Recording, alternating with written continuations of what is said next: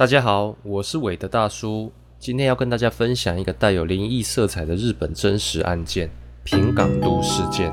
大家都知道，日本人的传统信仰跟我们华人圈的民俗文化观念是非常接近的。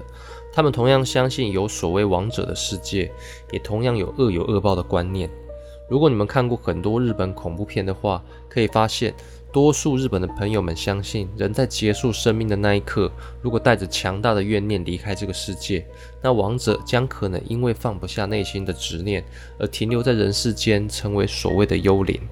如果更严重是带着仇恨离世的话，亡者将化为恶灵来找加害者索命报复。二零零九年十一月六日，有位男子在广岛县广岛町的卧龙山山下摘采野菇时。在落叶堆中发现了一颗女性的头颅，脸部已经因为严重腐烂且毁损到无法辨识，他吓得马上报警。广岛县与岛根县的警方开始在卧龙山下联合搜索其余的残肢。隔天，十一月七日，警方在林道入口处发现了左大腿骨。十一月八日，在头颅发现地附近又找到了被火烧得焦黑的躯干，四肢都被砍掉。躯干中的器官、乳房、生殖器都被挖空消失。十一月九号，又再度找到了左脚，一直到十一月十九号，又在野生动物的排泄物里发现了部分的指甲碎片，推测是受害者的尸块有被野生动物啃食。搜索过程中的案件现场惨不忍睹，令警方不忍直视。鉴识人员将这些躯干残肢经过 DNA 化验比对，终于确认了受害者的身份，是一名十天前被父母通报失踪的岛根县县立大学一年级的女大生平港都。根据验尸的结果，法医推断受害者生前曾遭到残暴的殴打以及侵犯，脸上有多处的淤青，甚至脸上还有被脚踩过的痕迹。被害者在受虐身亡后被肢解并弃尸在卧龙山下。由于躯干曾被火烤，而且遗失了器官，因此警方甚至怀疑凶手有吃掉一部分尸体的可能。该起女大生平港都的分尸案，在当时造成了广岛县与岛根县民众的巨大恐慌，因为如此残忍的事件在日本的刑案史上是非常罕见的。日本警方对该起案件高度重视。于是调集了警力，展开全面的搜索与调查。调查发现，在十月二十六日，平港结束了购物中心打工后，在回到宿舍的路上失踪了。监控录像只拍摄到他出现在购物中心里工作的画面，以及晚上九点平港下班时拎着一袋垃圾离开的影像。而平港宿舍附近路上的监控却没有发现平港的身影，就此失去音讯。由于购物中心距离宿舍只有仅仅四百五十米，为何凶手能在如此短的路程且众目睽睽之下将平港强行带走呢？所以警方一开始怀疑凶手是平港非常熟悉的人，才能在没有戒心的状况下将平港带走并加害。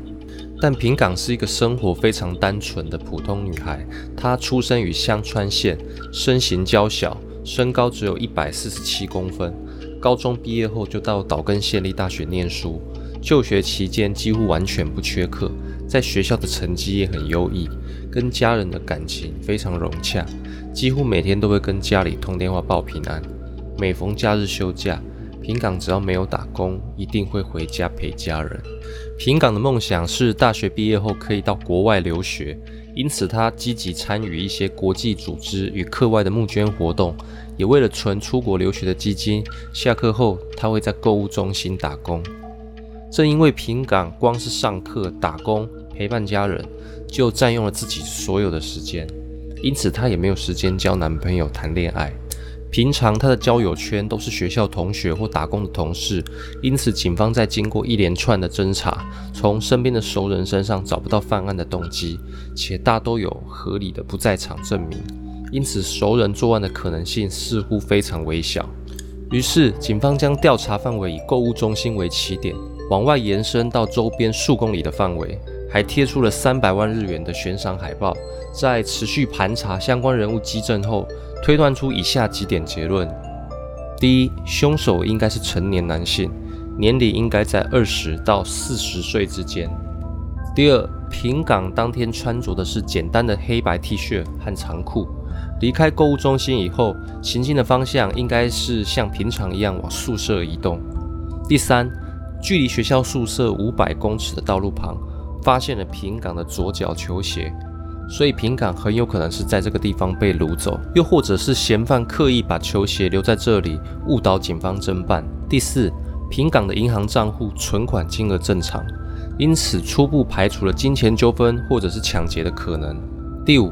购物中心到宿舍这短短四百五十米的路程，有经过一小段没有什么路灯的山路。根据对平港同事的查访，得知平港曾跟同事说，觉得这段路有点可怕，所以他本来预计做到十月二十八的时候就要离职。而有民众指认，有一辆可疑的汽车在案发当天多次快速的来回行驶于乌龙山这条僻静的山路，因此很有可能在犯案过程中。凶手趁四下无人，使用了车辆将落单的平港载走。警方根据这些推论，过滤了所有经过的可疑车辆，查访了刀具商店，调查最近是否有人购买小型刀刃，也查访了录影带店，调查是否有人租借以暴力、血腥罪案为主题的影带，以此学习电影中的犯罪手法。但是因为缺少关键性的直接证据和目击证人。以及有力的线索实在太少，调查进度变得越来越缓慢。在几个锁定的线索中断之后，案件渐渐地陷入焦灼。就在这个时间点，突然发生了一起无法解释的灵异事件。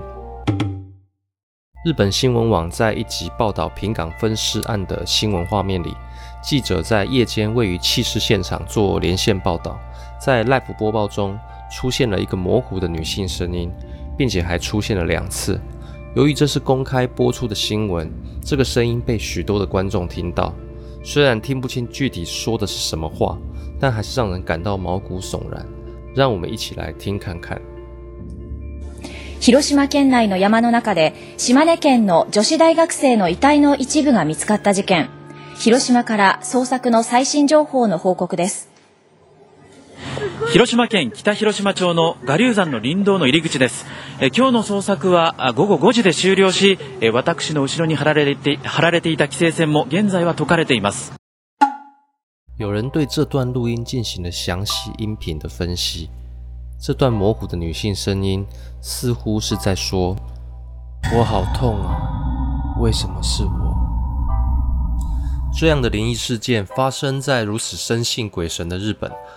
无论影片的真实性，都让平港的案子进一步的在国人的心里留下了阴影。女大生被残忍分尸的新闻传遍了大街小巷，所有日本人都为此感到不舍与悲痛。民众呼吁警方尽快破案，就连日本警察厅的最高长官也在平港都的遗像前发誓，誓要抓到真凶，以为亡者在天之灵。平港度的案件从事发的二零零九年，经过了七年的时间，警方的搜查范围在岛根与广岛两县，共涵盖了九百多平方公里，总计动员超过三十一万名的警力。中央还编列预算，设立了专用的特别调查基金，盘查了超过六百位的嫌疑人，发放悬赏传单达到两万多张。日本警方在当时已经把手段出尽。但是因为没有出现决定性的证据，因此仍然没有重大进展，就连家属都已经是半放弃的状态。二零一六年，就在平港案即将拖过法律追诉期的时候呢，案情终于迎来了一线曙光。警方突然惊醒，既然平港被害前有可能遭遇侵犯，我们何不试试清查那些有性犯罪前科的人呢？于是警方再次扩大了搜查范围。最终从性犯罪前科名单中锁定了一位住在附近益田市的男子石野富荣。重启调查的警方以石野为目标嫌疑人，比对了案发当时卧龙山附近的监控录像，发现，在十一月六日平岗头颅被发现的那天，石野确实有开车上山。除此之外，警方在石野的弟弟手中获得了石野的数位相机和 USB 随身碟。但是里面的照片都被删除。在经过数据还原之后，找到了五十七张惊人的照片，清楚地记录了平港都遇害的犯案过程，包括遗体脖子上的勒痕、用来肢解尸体的菜刀以及切下来的头颅。犯案地点就在石野家里面的浴室，警方依此终于推演出了整个犯案过程。二零零九年十月二十六日，石野富荣绑架了刚下班的平港都，平港被押到石野在益田市的住家，被施暴性侵后，在浴室将平港勒毙。半尸十一天后，在十一月六日那天，石野才在浴室用菜刀将尸体肢解，再驾车到卧龙山顶附近烧毁尸体，湮灭证据后抛尸到卧龙山崖下。在石野拍摄的五十七张犯案照片中，因为内容太过血腥，警方至今都没有公布过任何一张照片。但是根据警方对外的叙述，平港都在生前受到了惨绝人寰的折磨。这起岛根县女大生分尸案的真相终于水落石出。凶手石野富荣是个怎么样的人呢？他长相眉清目秀，学生时期成绩优异，对身边的人很有礼貌。有柔道黑带资格，还参加了乐团，但在二十五岁那年罹患了肌张力不全症后，无法继续弹奏乐器，最终退出乐团。之后石野就变得沉默寡言，且脾气古怪，常常突然暴怒，因此他的异性缘变得非常的差。警方也调查了他的社交软体，发现石野会在社群软体上 po 一些牛被肢解的照片。且石野的软体昵称是“我们来做朋友”，但如果你背叛我，我就会追你到地狱的尽头。没有异性缘的石野，曾在2004年用刀子威胁并且侵犯了女性，之后他又再犯了三起类似的案件，因此被判了三年六个月的徒刑。出狱之后做了太阳能板的销售员，且业绩还非常好。然而，故事还没有结束，接下来开始说说灵异色彩的部分。时间往回推到二零零九年的十一月八号，也就是石野弃尸后的两天。当时所有的警力都正在卧龙山崖下搜索平岗剩余的尸块。由于当时警方大部分的注意力都集中在平岗案中，就在找到平岗躯干的同一时间，其实有则小新闻被大多数人忽略了。在岛根县往山口县的高速公路上，有一辆轿车因为不明原因冲撞护栏后起火燃烧，而事故地点就在卧龙山附近。整台车顿时被熊熊大火吞噬，车内的一对男女因为来不及逃生，当时他们正驾车去为父亲扫墓，当场被烧成焦尸。而车上的驾驶就是石野富荣，另外一位身亡的女性则是他的母亲。诡异的是，当时这起交通事故的鉴定结果发现车辆没有任何刹车或是打滑的痕迹，而且当天的天气状态是良好的，所以行车视野也非常清楚。石野富荣在将平港弃尸后，只过了仅仅两天，就离奇的在弃尸地点附近被烧成焦尸，因此很多的日本人相信这是来自于平港的冤魂索命报复。直到二零一六年。警方虽然在案发七年后才终于确认了真凶的身份，但由于受害人和加害人都已经身亡，所以法院对已故的凶手石野富荣采不起诉的处分。这起震惊全国的分尸案终于落幕。而石野身亡的原因究竟是汽车碰巧在那天发生了严重故障，还是平港怨灵找上门带来的现世报呢？可能永远都会是个谜。而平港案结案后，滨田市将十月二十六日，也就是平港遇害的这天，定为生命与安全日。每年固定会在这一天追悼无故遇害的少女平港都。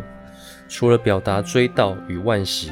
也希望借由众人的意念，抚慰平港的亡灵，早日安息，放下执念，前往没有痛苦的另一个世界。故事说完啦。各位同学，